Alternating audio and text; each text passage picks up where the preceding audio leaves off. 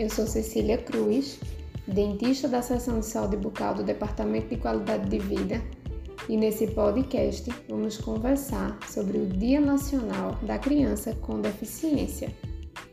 O Dia da Criança com Deficiência é lembrado anualmente no dia 9 de dezembro.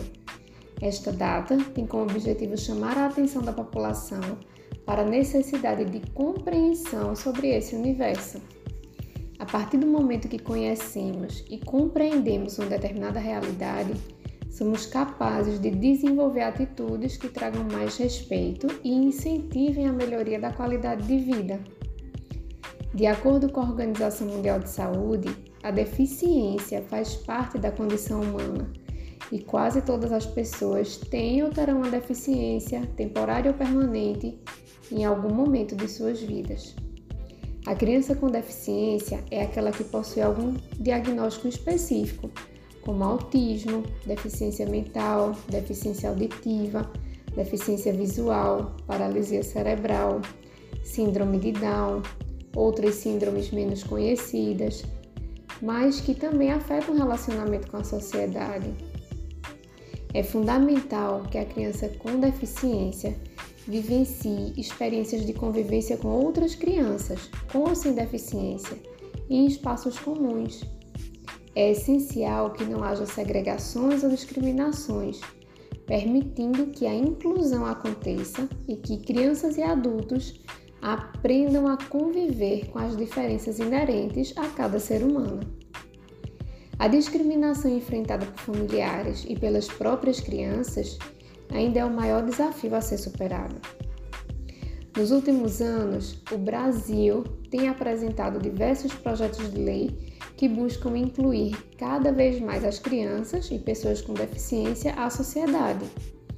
Dentre essas leis, nós podemos destacar, desde o ano 2000, pessoas com deficiência, assim como idosos e gestantes, têm direito ao atendimento prioritário em serviços públicos e privados. Em 2016, entrou em vigor a Lei Brasileira de Inclusão da Pessoa com Deficiência, que garante à criança e pessoas com deficiência o acesso às tecnologias, tecnologias assistivas, à saúde pública e à educação nas redes públicas e privadas. Desde então, nenhum colégio privado pode negar matricular alguém com deficiência e ainda menos cobrar taxas extras por conta das necessidades dos seus filhos.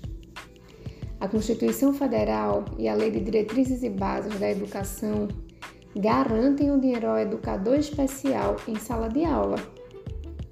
Do ponto de vista da odontologia, a atenção à saúde bucal às pessoas com deficiência pode requerer um cuidado diferenciado, devido às características particulares determinadas por cada tipo de deficiência.